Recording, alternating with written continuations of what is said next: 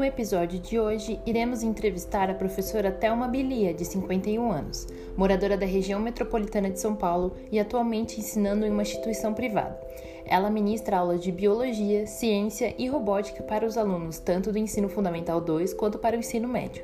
Confira em instantes aqui no Profcast. Há quanto tempo você é professor da rede pública ou privada e você sempre teve a vocação de ser professor? Eu trabalho há 30 anos como professora, somente na rede particular há 27 anos. Desses 27 anos, fazem 20 anos que eu estou na mesma escola. A minha vocação, acredito eu, que sempre foi ser professora. Eu atuei em outras áreas, mas a área que eu me encontrei, vamos dizer assim, foi é, dando aula. E como foi a adaptação do ensino presencial para o ensino remoto? Tiveram, né, vários momentos que eu pensei em desistir, que eu achei que não dava mais para mim, que eu não ia conseguir. Mas aos pouquinhos, né, nós fomos criando uma rede de cooperação entre os professores da escola, um ajudando o outro, e eu fui me adaptando, né, à tecnologia, das aulas remotas, as tecnologias ativas. E hoje eu posso dizer que, graças a Deus, eu aprendi muito, evolui muito. E hoje eu acho que eu consigo, né, atingir o meu objetivo, que é ajudar na construção do conhecimento dos meus alunos através das aulas remotas. A adaptação foi muito difícil no começo. É, mesmo porque a gente estava vivendo uma situação de insegurança, não só a nível profissional, mas a nível pessoal, sem saber como iam ser as coisas. Então foi bem difícil. E além disso, né, a dificuldade com a, com a tecnologia. Mas aos pouquinhos eu fui me adaptando, a escola tem uma plataforma que nós utilizamos, mas era muito difícil você acha que a familiaridade dos alunos com a internet foi uma vantagem para eles e uma desvantagem para você? No começo do ensino remoto, eu acredito que os estudantes tinham sim uma vantagem em relação aos meus conhecimentos. No decorrer dos meses, eu fui adquirindo conhecimento e consegui é, ensinar eles várias plataformas, sites, é, trabalhei bastante com gamificação. Então hoje eu acho que eles não estão mais. Eu não estou mais em desvantagem com relação a eles. Acredito que eu esteja com vantagens. Mas eu sou professora de biologia, de ciências e de robótica. Quais foram as principais mudanças na sua experiência dos primeiros meses de pandemia para agora, negativas ou positivas? Os estudantes adquiriram bastante autonomia. Eu vejo isso como um aspecto positivo. A gente para mim às sete da manhã, às sete da noite, à meia-noite, às duas da madrugada. Então, infelizmente, né, tem esse lado. Mas a gente pode silenciar e responder no dia seguinte.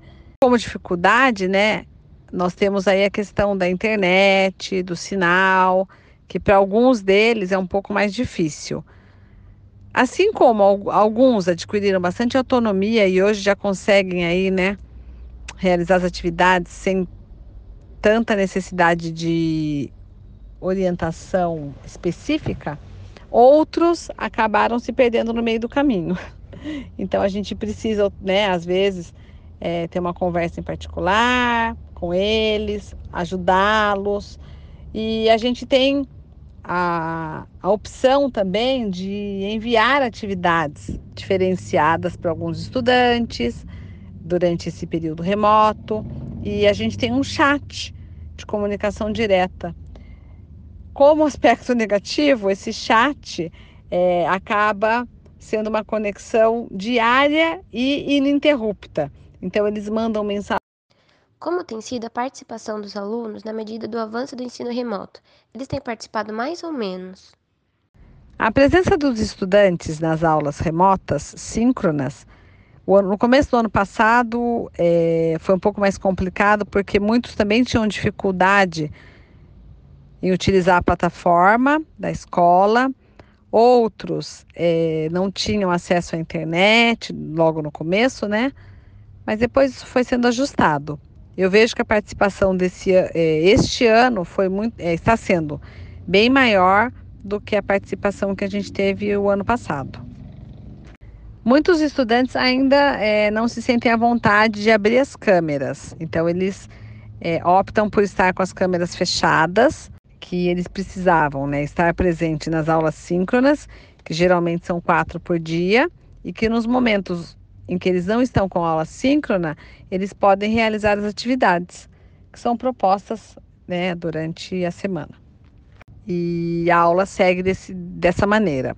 Outros ficam com a câmera aberta, inclusive com o uniforme da escola, durante o período das aulas. E aos poucos eles foram percebendo. Você acha que o home office foi uma experiência positiva? Para mim, o home office foi uma experiência positiva. A princípio eu achava que, né, eu ia ficar de pijama, ia dar aula. Não.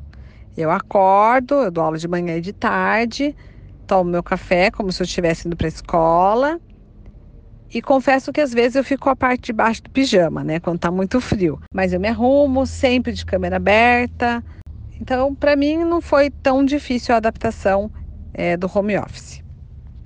Mas eu vou confessar para vocês que eu trabalho muito mais do que de forma presencial para preparar né, as atividades, as aulas. É, todos os dias eles têm aula síncrona, nós utilizamos o Teams e todos os dias eu dou aula síncrona com os estudantes presentes. Então eu estudei bastante, eu estudo bastante para que eu possa ser uma boa professora.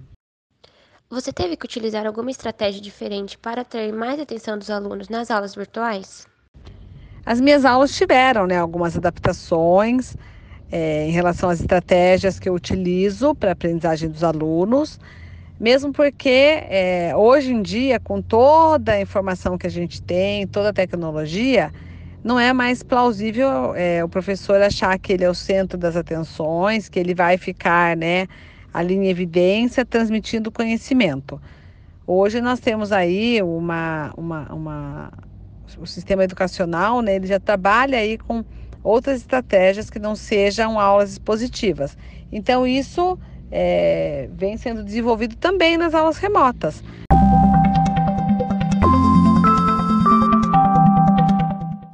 Falando um pouco mais sobre você, você acha que a sua saúde mental foi prejudicada durante a pandemia?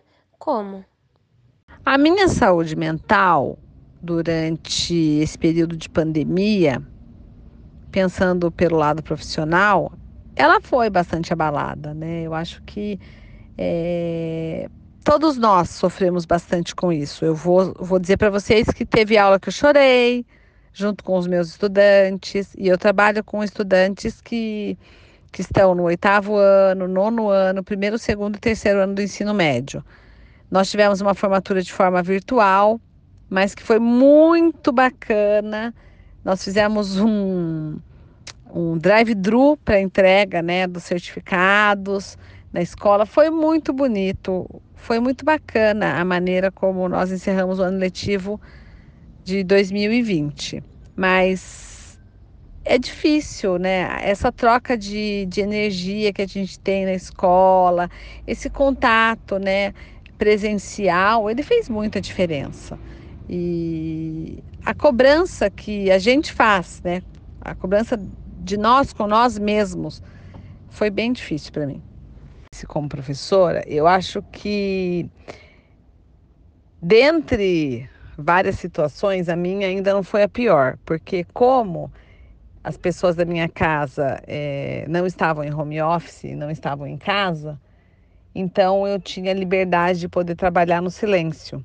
Então não tinha tanta interferência. Agora, quando né, as, as pessoas estavam em casa, marido, filho, filhos, ficava complicado. Como tem contornado os problemas na saúde mental, como estresse, insônia, ansiedade, cansaço físico e mental? Eu tenho tentado controlar a ansiedade, o estresse, fazendo algumas terapias alternativas. Então, em alguns momentos eu é, eu tento fazer um pouco de meditação quando eu consigo, embora seja difícil para mim, porque parece que A gente tá, mesmo estando parada, né, dentro da gente tem um turbilhão acontecendo. E agora eu recorri à, à, à, à terapia psicológica. Estou aqui tentando, né, estou começando um tratamento psicológico para tentar me ajudar um pouco. O ensino remoto tem promovido uma perda do limite entre a vida pessoal e a profissional? O ensino remoto, por um lado, é bom, mas ele faz com que os estudantes se sintam no direito de nos questionar durante todos os sete dias da semana e as 24 horas por dia. Então, às vezes, a gente. E eu sou muito ansiosa, então eu vejo que tem alguém perguntando, eu quero responder. Eu não consigo deixar, quer dizer, muitas vezes, né? Eu não consigo deixar para depois.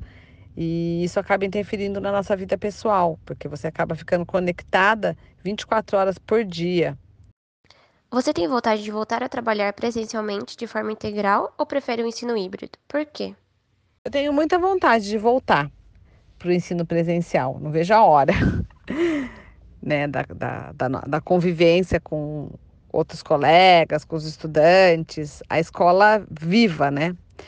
Bom, é, em relação ao ensino é, híbrido, ele na verdade não é uma, uma aula simultânea, né? Por exemplo, 35% dos estudantes na escola, o restante em casa, e você dá a mesma aula para ambos. Isso não é ensino híbrido.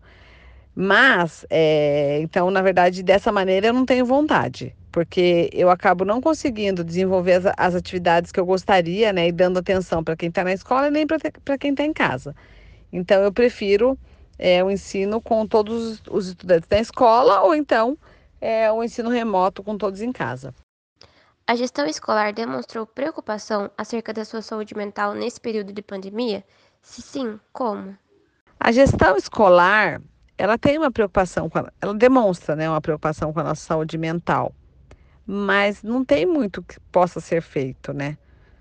A instituição que eu trabalho, ela também colaborou, né, e colabora com empréstimos de notebooks. Então, ela, é, com relação a essa questão de internet, né, de, de material físico, né, de notebook, por exemplo, nenhum estudante ficou à beira do caminho.